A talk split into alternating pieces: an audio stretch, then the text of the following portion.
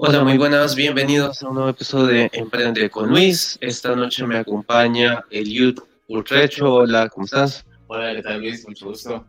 Saludos a todas y todos. Eh, bueno, Eliud, contar un poquito sobre tu, tu background, de, de, qué es lo que haces, de dónde venís, para, para, que, tengamos una, para que tengamos una idea del tema que vamos a hablar hoy. Sí, muchas gracias eh, Luis eh, por esta invitación. Eh, realmente encantado. yo soy ingeniero ambiental, eh, graduado de la Universidad Católica de Honduras. Eh, somos un gremio pequeño, pero en crecimiento, con bastantes eh, posibilidades y flexibilidades de ámbito laboral. como su nombre indica, la parte de ingeniería ambiental. somos un híbrido entre las ingenierías civiles, industriales, también una mezcla de la biología y las ecologías, etc. Y asimismo también saqué unos estudios de maestría en la Universidad San Carlos de Guatemala en gestión integral de recursos hídricos con énfasis en la hidrología. Así que mi área de acción es eh, el agua en general. Vale, buenísimo. Eh, bueno, y el tema que vamos a hablar hoy sí está relacionado un poco con el agua y con otros temas más porque vamos a hablar eh, sobre el impacto ambiental que tiene eh, las empresas y cómo también el impacto ambiental afecta a las empresas. Y uno de los temas que a mí me parece más interesante, o que me parece, tal vez no más interesante, pero sí un poco que, que vale la pena estudiar, es que em, a veces influye directamente el impacto ambiental en el tema de costos. Entonces, eh, vamos a comenzar hablando un poquito de eso porque eh, cuando uno viene comenzando, uno de los, retos más grandes, y, yo que ya tengo varios años asesorando emprendimientos, nos damos cuenta de que de los retos más grandes que hay es eh, la reducción de costos. Entonces, ¿cómo el deterioro de, de, las fuentes de agua y eso puede afectar en los costos de las empresas? Sí, eh, acabas de mencionar un punto importante, un elemento importantísimo en la gestión ambiental por un lado, cómo mi empresa, como mi emprendimiento, como mi servicio, mi generación de un servicio en particular, afecta o impacta el medio ambiente. Entonces, ese es un elemento de adentro hacia afuera, eh, hablando de una, de una empresa o, la realización de un servicio, pero también está de afuera hacia adentro, como cuando elaboras un, el, el famoso FODA, ¿no? Sí. Entonces, la, el impacto eh, ambiental externo hacia mi empresa me, genera pues una imposibilidad o un reto a sortear. Entonces sí, están en ambas vías. Y eso se vuelve cíclico. Eh, en, la parte ambiental veremos mucho el tema de los ciclos ambientales, los ciclos de los, de los, de los organismos, el ciclo, de los, el ciclo químico, bioquímico. Entonces, cuando hay, tenemos un impacto externo hacia mi empresa y mi empresa no logra sortear ese impacto, eh, la empresa se acomoda a ese mercado y va generando un impacto eh, residual y como una bola de nieve eh, que se va haciendo más grande. Claro, entonces, bueno, yo, para mí es como una paradoja porque me ha pasado bastante que yo estoy em, hablando con, con, emprendedores, vaya, y, hablaba sobre el, el, tema de uso de los recursos. Vaya, por ejemplo, yo trato de utilizar, eh, aquí yo bebo agua en mi taza, yo todos los días en la oficina, bueno, tengo tres tazas, eh, sí trato de, de, de, lavarlas, normalmente utilizo una, pero digo yo, por si acaso, tengo tres tazas aquí en la oficina. Y eh, hay otras personas que utilizan vasos desechables. Entonces, em, esto claro que perjudica eh, a largo plazo los costos de la empresa. Y no, no tanto porque se va, em, porque, es algo, porque es un insumo que se va consumiendo, mientras que este ya es una inversión que se hace una vez, pero en cuanto a que eh, son recursos que se van consumiendo y que se van agotando en la tierra. Sí. Em, voy a permitirme hacerte una analogía cinematográfica.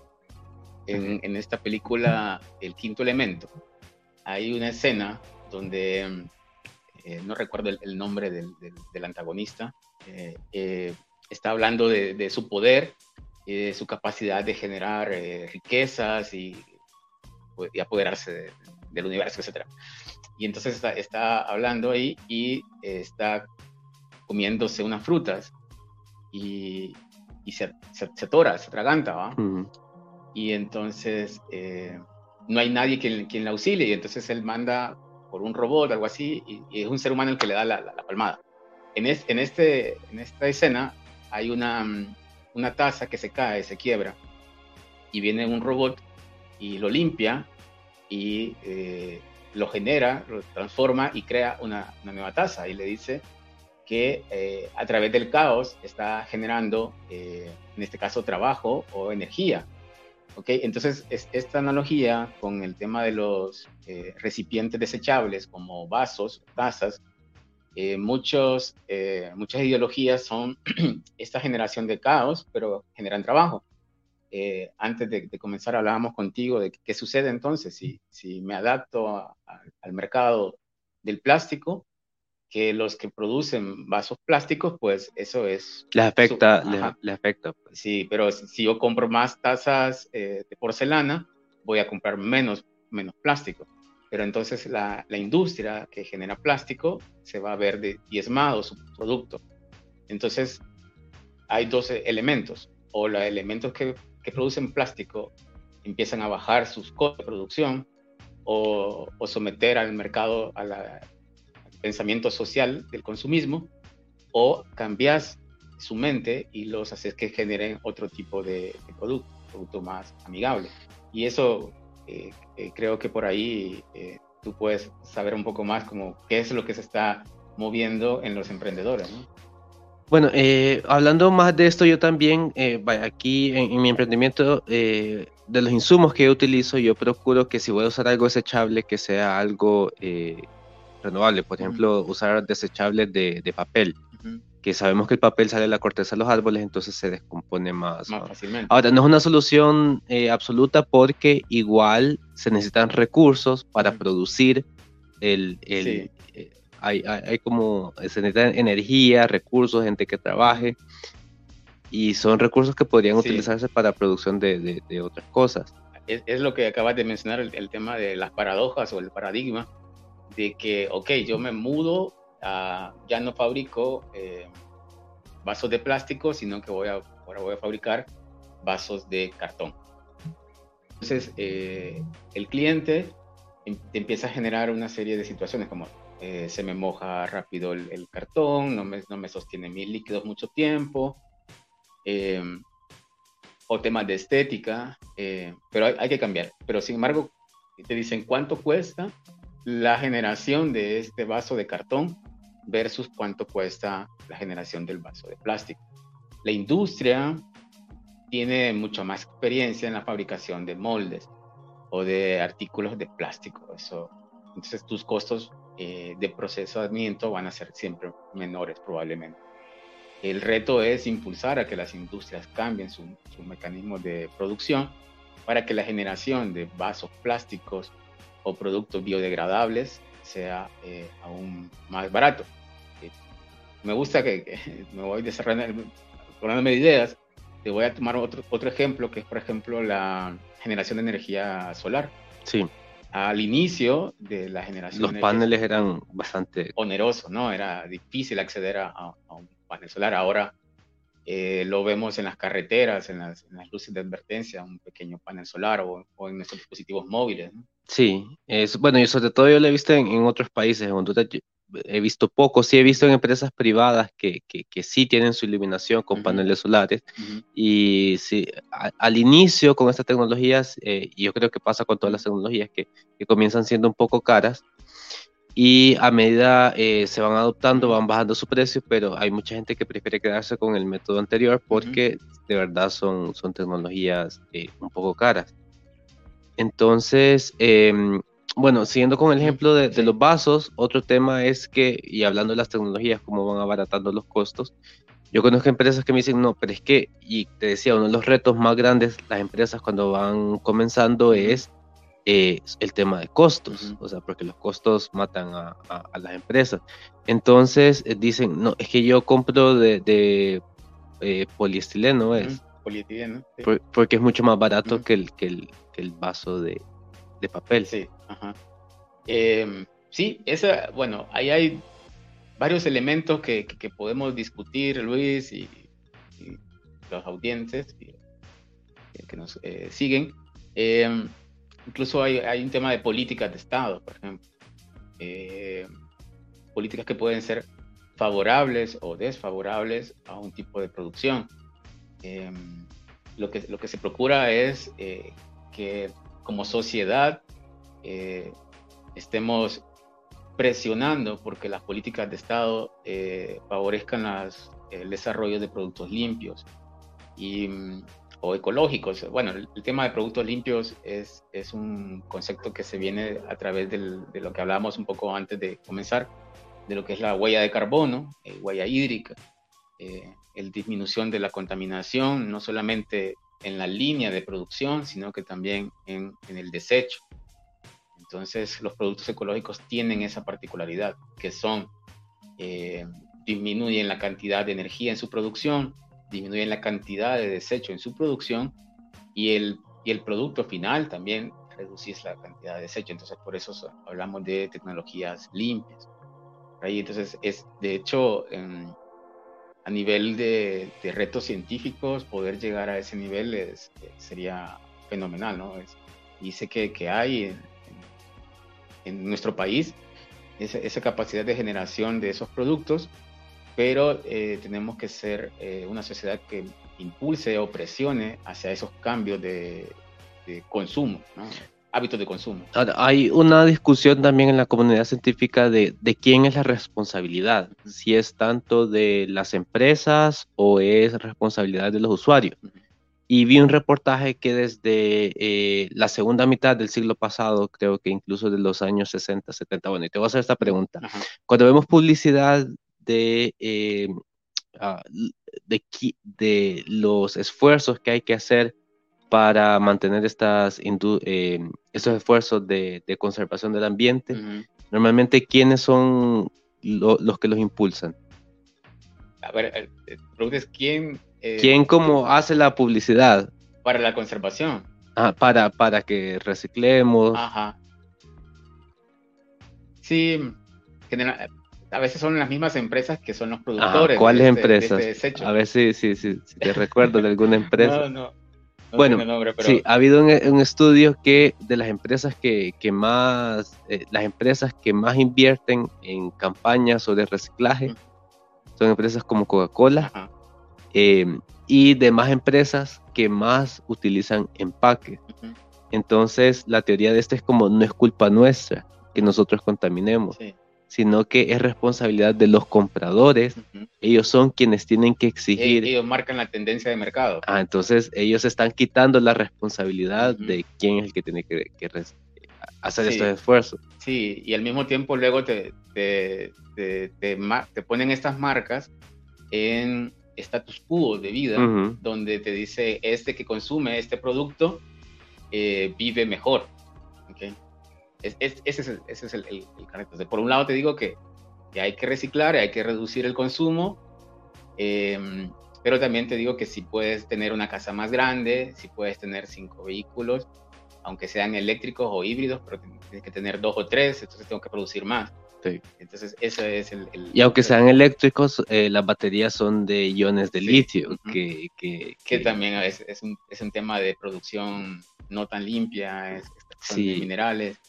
Em, y también que, que, la batería en sí, o sea... Sí, genera contaminación. Y, y es un riesgo y también te genera un tema de eh, proceso post eh, desecho. Una vez que, ¿qué pasa con la batería de litio? Cuando eh, cumplen su vida útil, que también se que dar. Y, por ejemplo, ahora que mencionabas lo de las empresas que fomentan el tema de reciclaje o los cambios de mercado, las industrias petroleras hace 30, 40 años fueron los que impulsaron también el desarrollo de energías eólicas y, y solares para movilidad, pero porque lo que quieren es también acaparar el mercado, ¿no? Claro. Y manejar el tema de los costos. Ahora, yo creo que eh, una salida que tenemos es básicamente esto que, que comentabas de las industrias petroleras, es que, eh, o sea, los gobiernos, porque eh, para manejar un poquito el tema de la resistencia al cambio, porque sabemos que las empresas que, em, vaya, tenemos la industria del plástico, que emplea un montón de gente y, va a haber una resistencia al cambio si les pedimos que, que cambien eh, su método de producción. Entonces, eh, es que los gobiernos les, les, permitan, les den una exoneración de impuestos, les den para, que cambien su rubro y les permitan que dejen de producir plástico y empiezan a, producir papel. Eh, y que no sea otra empresa que les quite la cuota de mercado. Yo creo que tal vez haya gente que esté en desacuerdo conmigo, pero yo creo que es como la vía que va a generar menos resistencia al cambio. Sí, sí, definitivamente, eh, más cuando hablamos de emprender un negocio pequeño o hacer una transición, eso que mencionabas desde el inicio, los costos de inversión altos y que me pueda favorecer una transición, eso me daría mucha calma, pues como, como empresario. Si yo tengo que cambiar mis mi, mi, bote, mi botellita de, de plástico, em, pasar a, un tema de comentar más bien filtros, por ejemplo, ya, bueno, te voy a comentar un caso, voy a eh, pedirle permiso a, un colega, eh, de, eh, sin decir nombres, pero este amigo y colega, él tenía una empresa de embotellado, embotellaba agua en botellones grandes, de 5 galones, y em, se dio cuenta que las, la venta de agua en bolsa les generaba, más. generaba más. Y eh, empezó a trajo una, una máquina para, para em, em, embolsar, el agua y dice que su su, rendimiento, su ganancia fue, fue, mucho mayor y rápido. Su utilidad. Entonces, eh, en el botellones tenía que invertir en tema de camiones, etc. Y después, eh, él, y perdón ahí, pero él es ingeniero ambiental, ¿verdad? ingeniero ambiental. Y entonces me dice después, eh, se dio, empezó a, abrir los ojos y él empezó a tener esposa, hijos, y, y, se dio cuenta de que la mayor generación de desechos de basura, en general en las calles, eran bolsas de agua que las venden en, en las calles.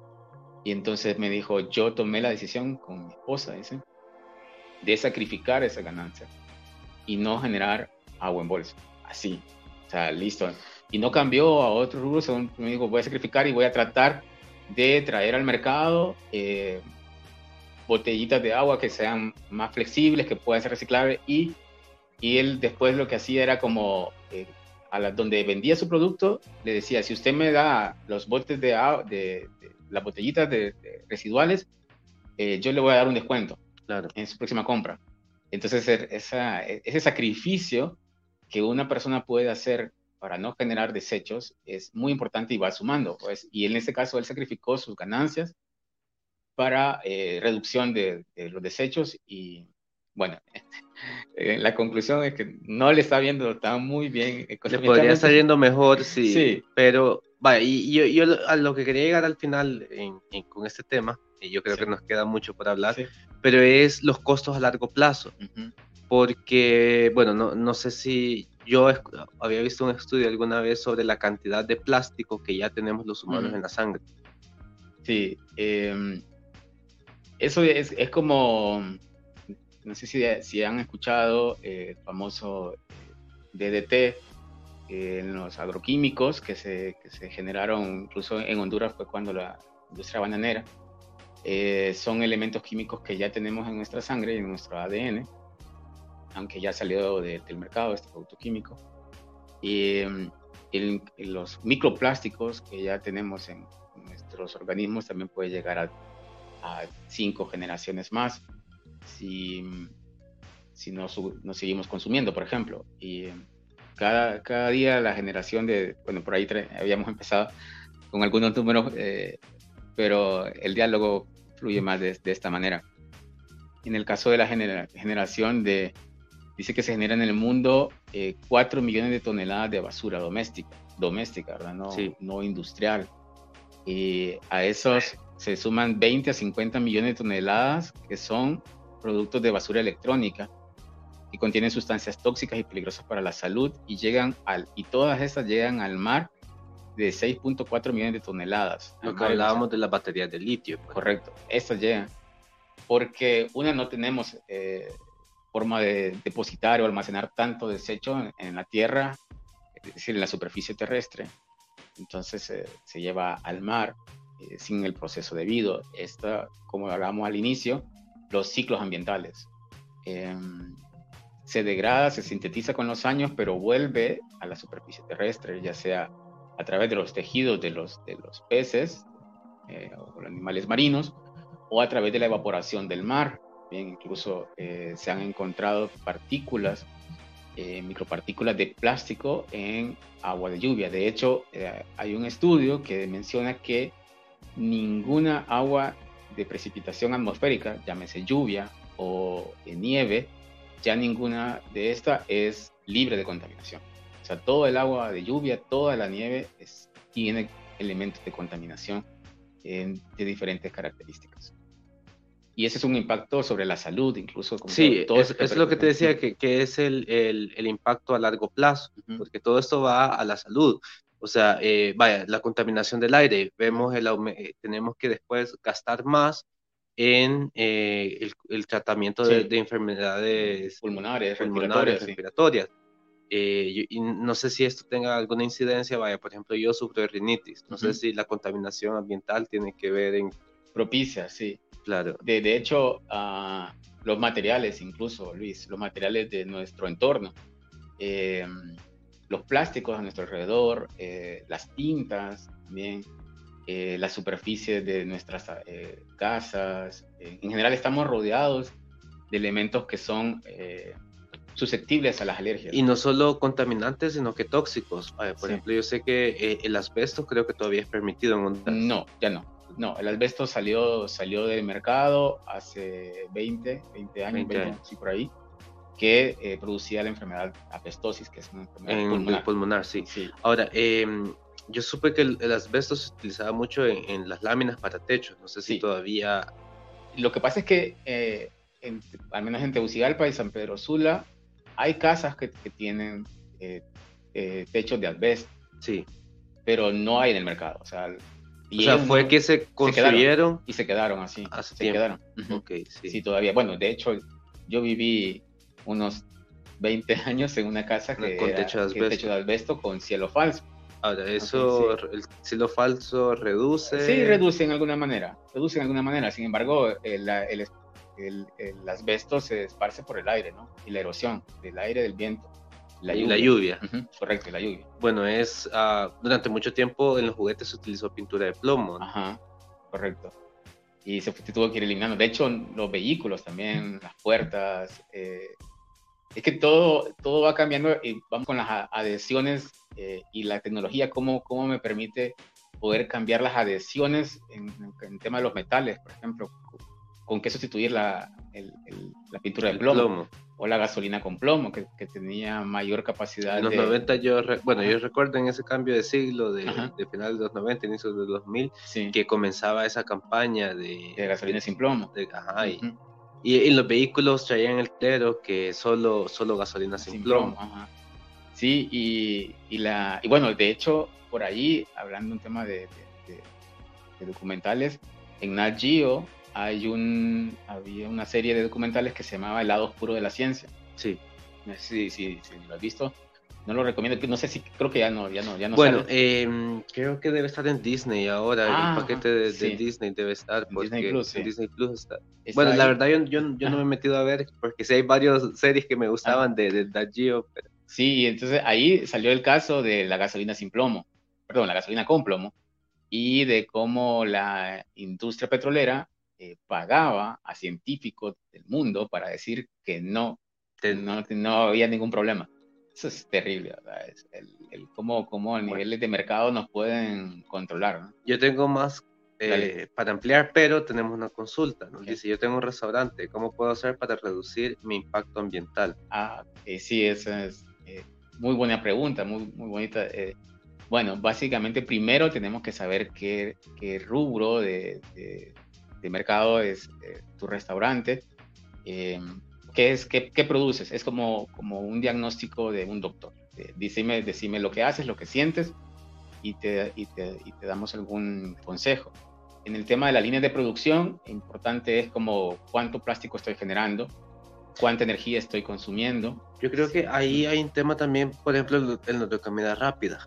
porque casi todo lo que te dan es desechable. Sí, terrible, eso es horrible. No, no sé cómo, cómo, cómo poder eh, lidiar contra esto. Por ejemplo, va, yo, yo tengo, yo ando mi, mi termo de, para café o para bebidas calientes. Y yo voy a una cafetería y le digo, aquí está mi termo, sírvamelo en mi termo. Pero igual la cafetería... Lo sirve, primero para sacar la medida en su... Ah, sí, yo lo he visto, o sea, porque yo, yo también he andado con tazas y me lo sirve aquí. Eh, y bueno, mejor no digo el, Sí, claro. Entonces... Pero sí he visto que sacan el plástico y lo miden y después ya lo pasan a... Entonces, en, defecto. En, en, tema, en temas de procesos, eh, vaya, un, el, tema de la pregunta del restaurante, em, a mí me gusta mucho el pensamiento de, de, los procesos de calidad total. Eh, esta, línea de pensamiento me, me encanta porque eh, es optimizar tus recursos, ¿no? es optimizar tu eh, parte energética, cuánta energía estoy produciendo, cuánta energía necesito para producir, por ejemplo, un, un bien, en este caso el servicio es un alimento. Eh, la, eh, freír las, las, papas, eh, dónde las puedo servir, si las puedo servir en, un recipiente de, cartón, cuál va a ser las dimensiones, etc. Entonces es, es, ir viendo primero el consumo energético, el consumo del agua, cómo puedo reducir el consumo del agua en mi proceso de limpieza, de aseo. entonces cada, cada uno de los elementos de proceso que tienes identificados en tu línea de producción, restaurante, valga la redundancia, tienen elementos que pueden ser tratados de reducción de, reducción de impacto. Y lo, algo muy importante, si al final de tu línea de producción puedes separar los desechos. Eso es muy, aunque digan, al final en el camión se van a mezclar, pero los recolectores... Yo creo que sí, eso, eso es mi punto aquí en Honduras, que tal vez no tenemos un sistema de reciclaje, pero sí hay mucha gente que se gana la vida separando los desechos. Entonces, yo creo que si nosotros en nuestra casa, con solo que tomemos la, la idea de venir y, separar el plástico y el vidrio del resto de los desechos.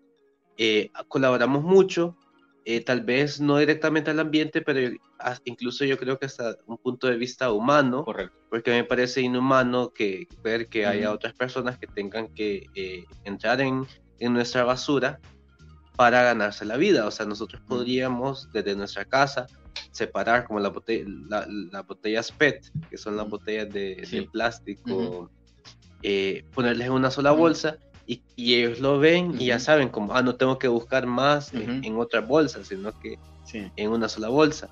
Eh, creo que el vidrio eh, también, lo... El... También vidrio, la parte de electrónica, también ya hay muchas empresas en Tegucigalpa y San Pedro Sula que reciclan eh, electrónicos, eh, baterías, celulares. Eh, bueno, en Tegucigalpa sé que hay una ahí por la colonia América, creo que, que hay una... Por ahí yo tengo un listado que luego te lo puedo pasar para que tú se lo pases a tus Sí, yo creo que, sería importante. Y contactos, también aquí podemos compartir. Reciclatec, creo que. Sí, ajá, Reciclatec. Reciclatec es, es, un emprendimiento. Y Reclicel creo que está en San Pedro. Y bueno, eh, sí supe que, que, Honduras en realidad sí genera bastante al PIB, el reciclaje tiene, o sea, no, no, es como, no, tanto como el banano o las remesas, sí. pero sí hay un porcentaje ahí que, que aporta el, el, la industria del reciclaje. Sí, sí, sí, eh, no andamos tan mal, de hecho, eh, ya hablando en temas de, por ejemplo, la reducción de gases de efecto invernadero, como somos un país en vías de desarrollo, claro, no andamos tan mal, ¿no? Ahora, con esto de, de, los gases de efecto invernadero, yo sí quería aportar algo. Y aquí eh, yo en Instagram había hecho una encuesta eh, a mis seguidores antes para, para, preparar el tema. Y era en el tema, vamos a ver si lo puedo mostrar. Ok, era el tema de eh, qué, tanto, qué tanto piensas el impacto ambiental en tu trabajo. 56% de las personas que contestaron decían que nunca lo han considerado, o sea, no, no se ponen a pensar sobre el, el, el efecto que tiene el, la producción de la producción, o sea, tanto cómo me afecta o cómo yo afecto el cómo me afecta el cambio ambiental o cómo me eh, afecto yo al cambio ambiental. Un 19% han sufrido, o sea, su, su, su, su, trabajo se ha visto afectado por el, el, impacto, ambiental. el impacto ambiental. No, después no, no indagué más, pero yo creo que hubiera sido interesante. Eh, pero sí escuché justo el, fin de semana que alguien venía en, transporte interurbano y me contaba que los campesinos estaban lamentando por no haber cultivado este año, porque creían, teníamos la tendencia de que no ha llovido. Entonces aquí vemos cómo el impacto ambiental sí está eh, influyendo en los ingresos de nuestros compatriotas. Y un 25% dice que eh, trata de cambiar sus hábitos para reducir el, el impacto ambiental interesante tu, los resultados de tu encuesta. Me agrada ese 25% de los que están haciendo algo. Y como políticamente se habla o de manera estratégica, hacia dónde le apunto. Entonces, le apunto a esos 56% que no tiene conocimiento. Lo hace, tiene un proceso de producción, pero no tiene el conocimiento o, falta de... Se asocia a, un dato que, tengo por acá, eh, que dice de por qué, las, por qué las personas no compran productos ecológicos. Y dice que hay un 33% eh, que es por desconocimiento. Entonces, eh, esto, esto muy bien a que a ese 56% que salió de, de tu encuesta, lo que hay que hacer, eh, Luis, y, los que nos escuchan, los que nos siguen, es eh, informarse, ¿no? Y bombardear con información eh, que sea de beneficio, pues, para, para, una producción más limpia. Entonces, para mí, me genera expectativas y, y, buenos alit poder saber que, que, se habla de esto y que también en, el, en, en Honduras, tal vez tal vez si, si sigues más adelante en otro en otro podcast de un tema más de legislación ambiental. Yo te podría incluso recomendar personas de, porque puedas ah, para hablar del fomento de la industria ambiental de manera legal. Y es bueno, yo creo que va ligado a lo que estábamos hablando antes de quiénes son los que lideran esta conversación, que por ejemplo tenemos que, que vaya comercialmente la industria se lo quiere eh, pasar la responsabilidad a ah. los, a los consumidores. Pero hay países, por ejemplo, eh, Países Bajos, Noruega, donde la, la, ciudadanía sí es más consciente y eh, investigan un poquito más sobre el producto y vaya, por ejemplo, dicen, a ah, este, vaya, Países Bajos sé que hay muchos productos hondureños que no llegan porque los consumidores dicen, ah, bien, viene de un país donde no se respetan los derechos humanos. Entonces vamos a castigar la economía de ese país. Eh, en Noruega yo sé que estaban sí bastante eh, metidos con el tema ambiental, entonces ellos ven como a ah, este, este productor sí se preocupa por, por, el tema ambiental. Aunque con Noruega hay un tema porque es un país productor de, de petróleo. Sí, sí, sí, sí. Acabas de tocar un tema muy importante de el propósito de, por ejemplo, el tema de certificados ambientales. En, en, la parte de industria y la parte ambiental está el famoso ISO 14000 sí. y sus derivantes derivados. Eh, traía un, tema que íbamos a ligar con la parte de huella hídrica y las externalidades, y es la producción de café, Luis. Eh, ¿Cómo ha crecido la producción de café en el país? Resulta que la huella hídrica del café, al ser un producto que no requiere riego, salvo en sus, en sus primeras etapas de crecimiento del café, lo hace muy noble porque no estoy consumiendo mucha agua para su producción. Esto ya es un punto a favor del café. Sin embargo, nosotros nos tomamos una, una taza de café que nos cuesta 25 lempiras, 30, 50 lempiras. Entonces, la externalidad del mercado es realmente cuánto está ganando el productor. Entonces, ¿qué es lo que, qué es lo que se logra para poder hacer una exportación de nuestro café?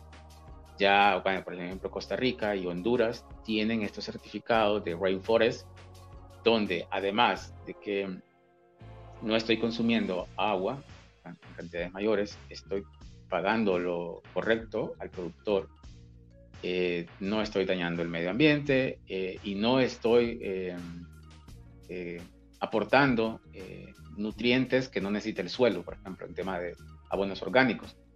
Y esto en el mercado nacional no se valora mucho. No se valora mucho. generalmente uno dice, una bolsa de café cuesta 180 lempiras, poco menos de la libra.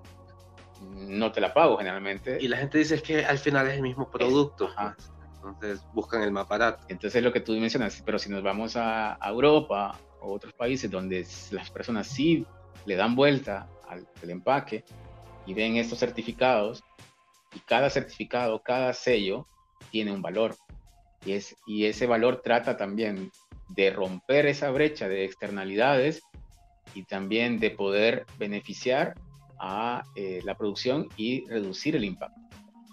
Por ejemplo, yo también consideraba el tema de, eh, bueno, estaba Starbucks, que cuando comenzó creo que ese era un punto que ellos tenían, eh, que utilizaban a su favor, que ellos eh, justamente buscaban de este tipo de productores en Guatemala. Entonces, o sea, decían, la tasa de café de Starbucks es más cara, tal vez el, promedio, pero mira, estás apoyando productores que, que, cumplen ciertos que Antes, que antes no podían exportar. Claro que antes exportaban. Y eso fue una generación, de hecho, en, la línea del tiempo del café, Starbucks marca la diferencia entre un café local a un café a gran escala.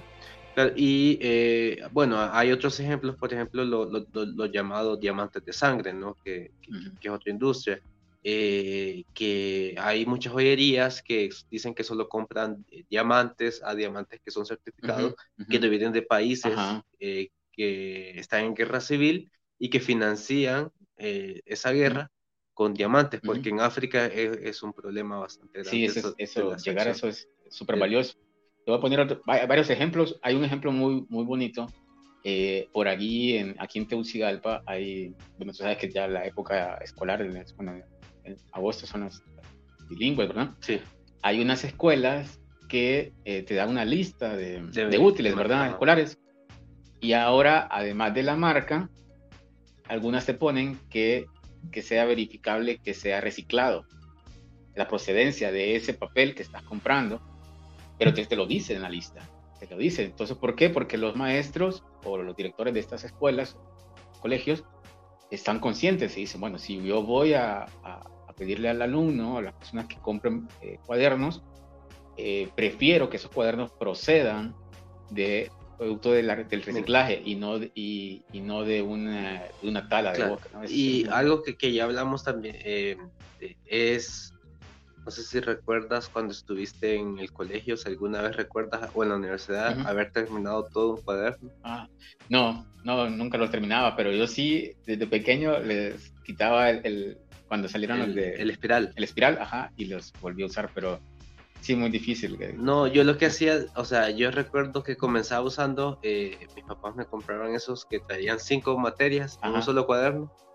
Eh, yo después dejé de usar esos de, cinco materias, solo me compraba de dos materias y si llegaba a las cinco materias. Y llega, ajustaba, pues sí. Sí, ajustaba. Sí, sí, Entonces creo que eso es algo que podemos hacer.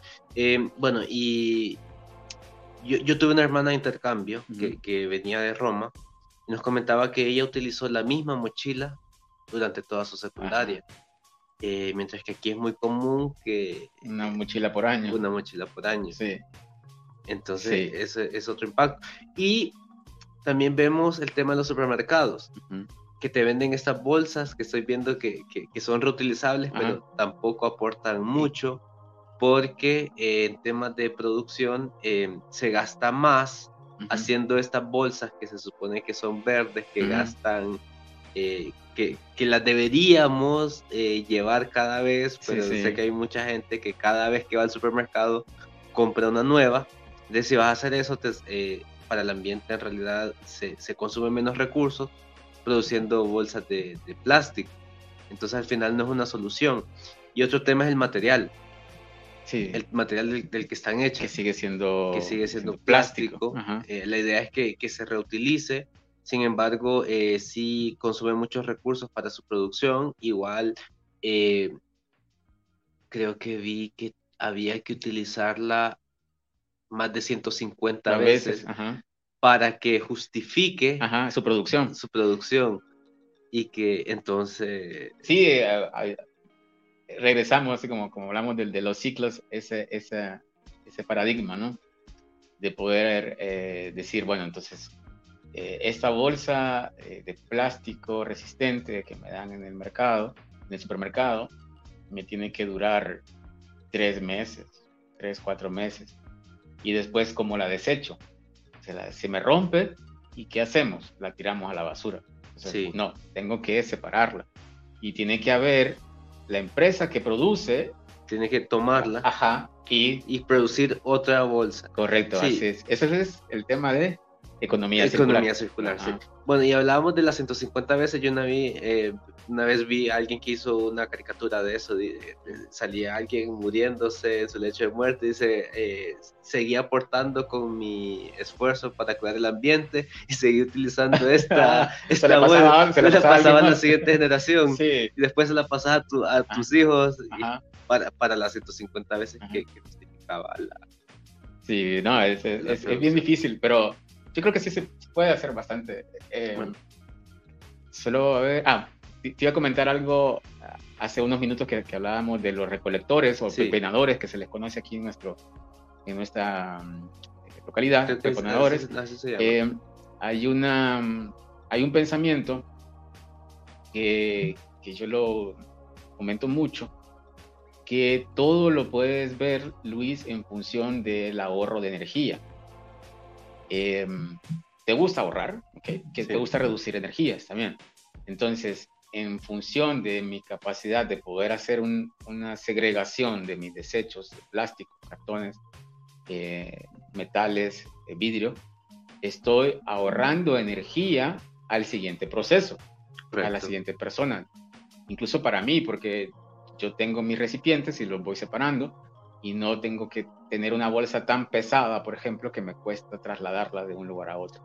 Entonces, si todo lo en función lo vemos como un ahorro de energía que se traslada a un ahorro de nuestros bolsillos, y lo que mencionabas, un punto muy importante del ser humano, que lo dijiste, yo eh, a esta otra persona le voy a dar una basura segregada, unos desechos sólidos segregados, que va a ser más fácil para él, le voy a hacer ahorrar energía, le voy a hacer, lo voy a eh, beneficio para su salud y su, su familia, etc. Entonces, esos principios de, ahorro energético los trasladamos a nuestro, modo de vida, eh, vamos cambiando y no olvidar eh, nunca el, tema del pensamiento de, de, la humanidad. ¿Qué tan cierto es algo que yo he visto que el vidrio es de los mejores materiales? Porque el vidrio es eh, el material que se puede reciclar 100%. Por ejemplo, hay muchos, muchos productores que prefieren plástico virgen, porque el plástico virgen eh, tiene eh, más, más durabilidad. Eh, por ejemplo, las latas donde vienen las pelotas de tenis no se pueden hacer de, de plástico reciclado porque la pelota lo que hace es, eso se llena al vacío. para que cuando se vaya a utilizar la pelota esté en óptimas condiciones. Entonces, si es un, un plástico reciclado, eh, se, succiona, en la succión se dobla. Sí, entonces tiene que ser eh, plástico virgen. Entonces ese es un problema. Eh, mientras que el, el vidrio es 100% reciclable y el resistente. Tiene las mismas características que el vidrio que, que, se acaba de, o sea, que, un, vidrio nuevo, un, vidrio, un, vidrio reciclado. Ahí, las mismas características. ahí el, el, tema es el transporte o el embalaje claro, eh, tiene más peso, por ejemplo. Entonces, es, Sí, sí, correcto. Entonces, eh, todos son como retos, ¿no? O sea, si quiero hacer un cambio, una transición hacia otros materiales, entonces también tengo que generar un poco los mecanismos de, que el mercado eh, también sea más fácil. En algún momento vamos a tener que absorber esos costos, así como lo hicimos con los paneles solares al inicio. Tuvo que venir alguien y digo, bueno, no me importa, voy a invertir voy a, en mi inversión inicial de mi empresa, le voy a meter paneles solares. y lo este voy amortizando. Sí, lo voy amortizando el tiempo. Financieramente tiene una justificación porque dice, ok, no voy a volver a, no le voy a pagar a, EH o a ENE nunca más. Entonces, sí. ¿cuánto tiempo lo voy a amortizar? Y ahora, y ahora hablando de, energía, es, estas energías eh, son reversibles. Yo puedo tener mi contador eh, reversible. Yo sí, creo que en Estados Unidos se hace y en Canadá también, por ejemplo, eh, sí, ah, bueno, en, en, algunas ciudades de Estados Unidos he visto que, que sí hay mucha gente que tiene panel en, el techo y que los excedentes de energía que producen lo, lo pasan hacia la, línea, del sistema, sí. Y, y, me pagan por esa. Correcto. Eso es un, un, punto de incentivo eh, a la producción. Em, pero sí, hablando de, de, los materiales, entonces eh, un cambio genera otro cambio y, y, en una línea, pero es una línea de pensamiento, realmente. Eh, se escapa de mi capacidad de, decirte en qué momento podemos dejar de producir plástico para em, cambiar a otro material. De hecho, lo triste es, perdón, lo triste es que cuando, cuando en, la, en la historia de, de, la humanidad nosotros nos tengan que llamar la generación de plástico. sí. Pero...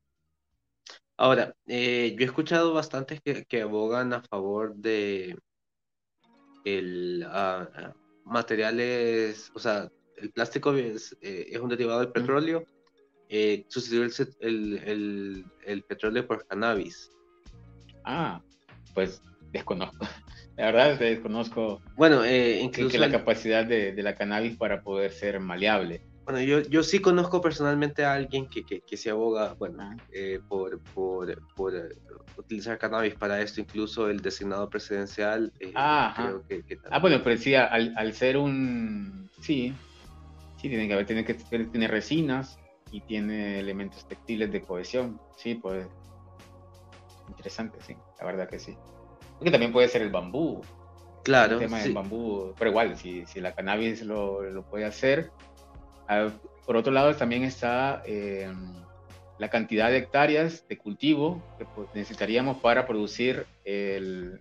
Ese es otro tema que quería hablar. Los, los gramos de plástico. Por ejemplo, cuando yo comencé la universidad estaba este tema de lo, del biodiesel. Ajá, Entonces, eh, el tema eh, era como que al final no sale, nos dicen, porque en Brasil están cortando hectáreas del Amazonas para plantar maíz, para poder producir biodiesel. O girasoles. Sí, entonces eh, al final es, más, grande el daño que el beneficio que, que se está. Ah, aquí está. Eh, un litro de biodiesel requiere 11.000 litros de agua. Y más las parcelas de, de, bosque que, que se solo, solo, en eso sale cantidad de agua. Sí. Em, claro. Eh, y lo, otro es el tema del, el, ¿cómo se llama? El octanaje o, qué tanto puedes eh, mover una máquina con un litro de biodiesel a diferencia de un litro de, de, diésel, o, gasolina superior, etc. Em, pero todo está en, hacer esos, esos cambios de tecnología, que mi vehículo se mueva mejor con un biodiesel que, que, que, pueda ser producido en menores, menores hectáreas que, que otros, ¿no? Bueno, eh, excelente programa, nos dicen, muchas gracias. Muchas gracias. Eh, yo cuando estaba en el colegio comenzaba esto de los carros eléctricos, comenzaban a estudiarlos, todavía no, comercialmente, se miraban muy lejos. Em, pero una de las cosas que yo pensaba es que, vaya, aquí en Honduras dependería mucho de la fuente de electricidad que se utiliza para cargar la, la, batería de, iones de litio.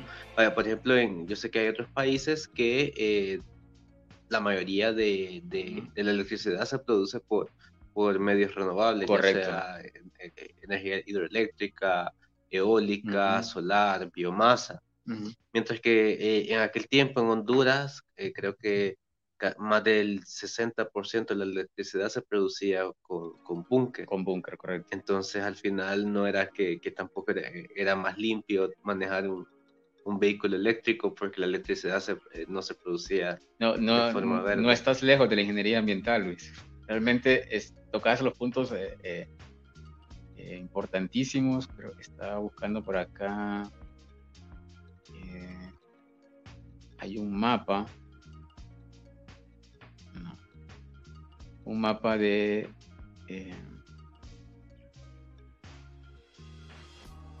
de la matriz, aquí está, la matriz energética. En la matriz energética en el país. Sí, a ver, si me lo pasas por WhatsApp. Sí, yo te lo paso.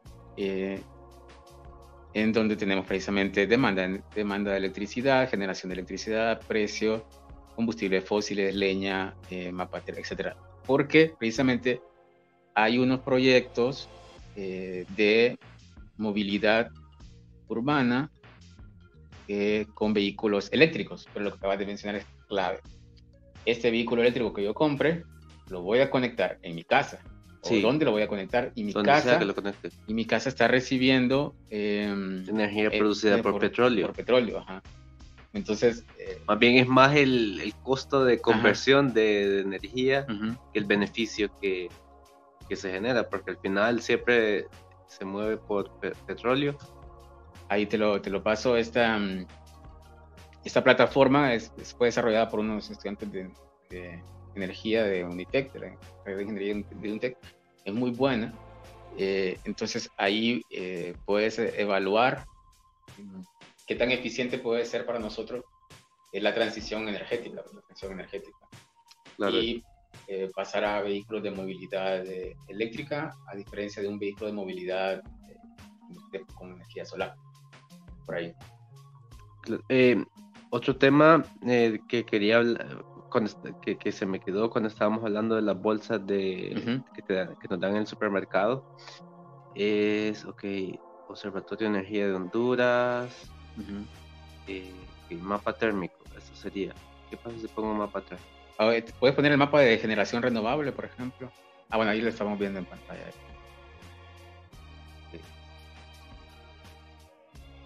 O puedes... Ah, volver al menú. Eh, ¿A cuál? El de energía renovable. Energía Mapa de energía renovable. Abajo. En Abajo al centro. Mapa de energía renovable.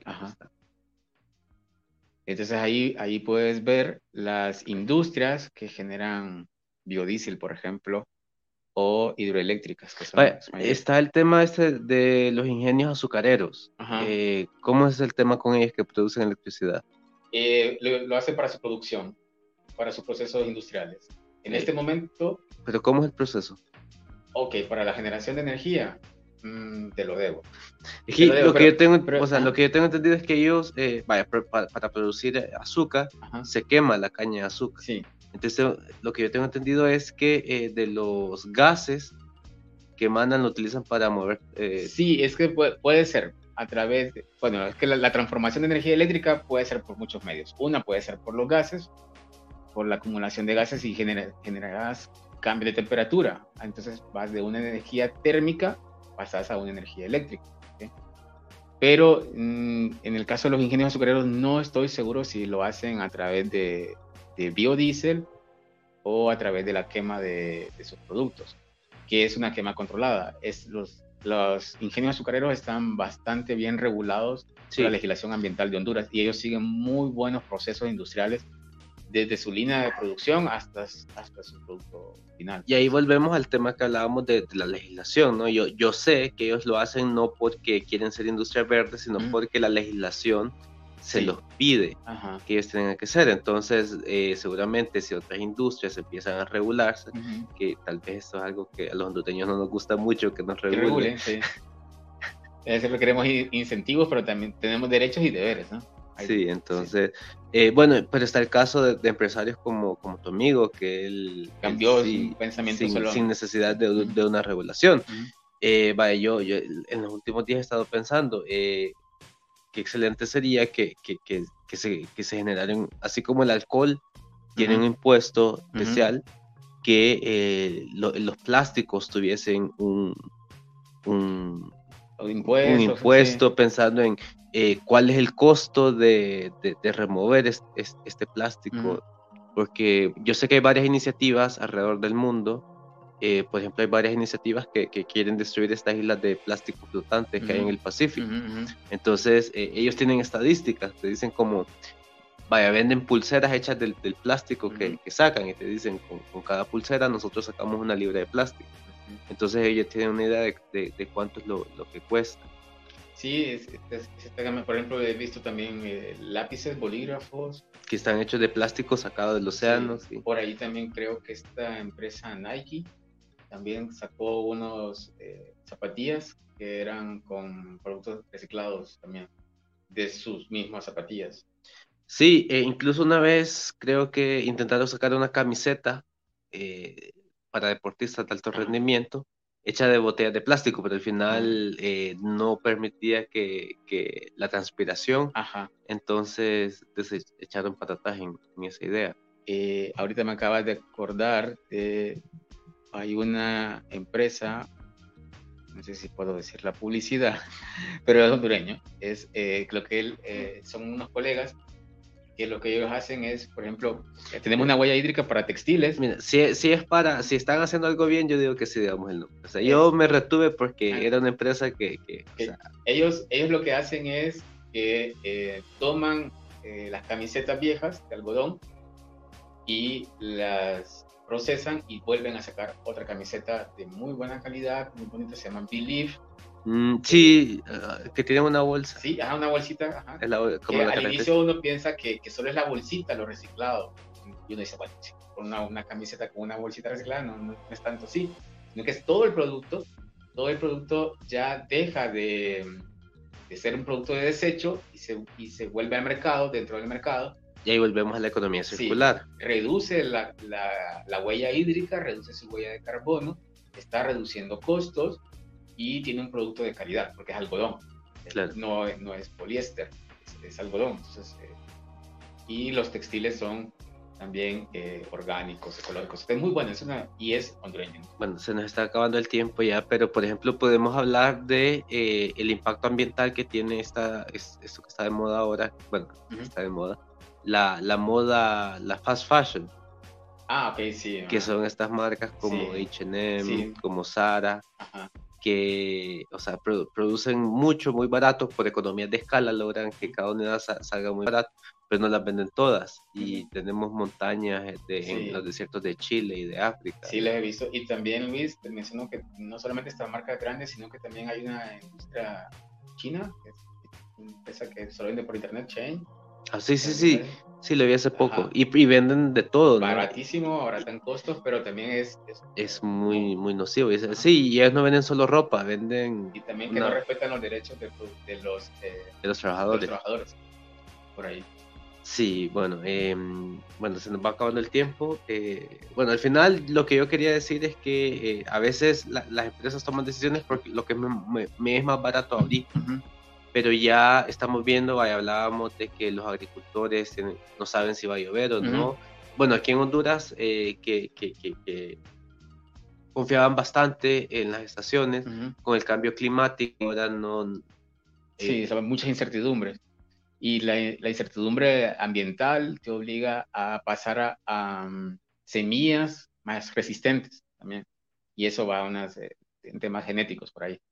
Pero bueno, eh, también quería hablarte de por ahí, de, entonces, ¿por qué, ¿por qué hacer que mi empresa o mi producto sea ecológico? ¿Y por, y por qué dejar de, de, continuar lo que estoy haciendo si me está generando ingresos? Ese Claro. sería un, un, un pensamiento que, que, se puede manejar por ahí, Luis, de, entonces, ¿por qué cambio? El, el tema de los certificados es importante, aunque, aunque me genere eh, costos por certificarme, pero muy importante es el, el tema de eh, la visión hacia mis clientes, cuál es mi, mi, meta de mercado, hacia dónde quiero llegar. Y, y si estamos en, este, en, esta línea de pensamientos eh, renovables o, o unas nuevas generaciones de pensamientos más, más críticos y más ambientales, tenemos que apuntar a que nuestros productos eh, sean eh, ambientales ecológicos y no, no por seguir una moda ecológica, que, Claro. que mi producto es ecológico y que orgánico, que biológico, que no sé qué. Es como hacerlo por, por, por, por conciencia. Porque pensamos en tener hijos, nietos Ajá. y ellos merecen, Sí. tienen derecho también Sí. a vivir en un mundo que... Ya está para nosotros, nuestros costos, nos reducimos costos de salud, pues, médicos. Claro, bueno, eh, quedan muchas cosas por hablar. Eh, sí les voy a agradecer que en los comentarios nos digan si hacemos una segunda parte y seguimos ampliando en los temas. Y bueno, también eh, nos habrán notado los que están viendo el video que estamos hoy en una nueva locación, el podcast room de, de Connect Cowork. Eh, eso nos permite ya también salir más profesionales con mejor audio y en mejor locación. Entonces, eh, bueno, Ahí nos dicen en los comentarios si hacemos la, la segunda parte y, y inventamos a, a Luis y no sé si hay alguien más que, que podamos invitar para... Yo, yo con gusto. Eh, eh, si podemos seguir hablando de, de, temas ambientales o de producciones limpias. Eh, incluso no, no nos dio chance de desarrollar el, el, el tema de huella ecológica, huella de carbono, economía circular así a gran escala, pero la verdad que es un gusto poder tener estos diálogos con, contigo, Luis, y, y sí, ahí vemos cómo está ese traslape entre las diferentes profesiones, por ejemplo, que es una de las filosofías de Connect, ¿no? Sí. De tener estas, estos intercambios de diferentes eh, profesiones o pensamientos y que se conectan. Ahí está. Bueno, muchas gracias y será hasta la próxima semana. Luego, gracias.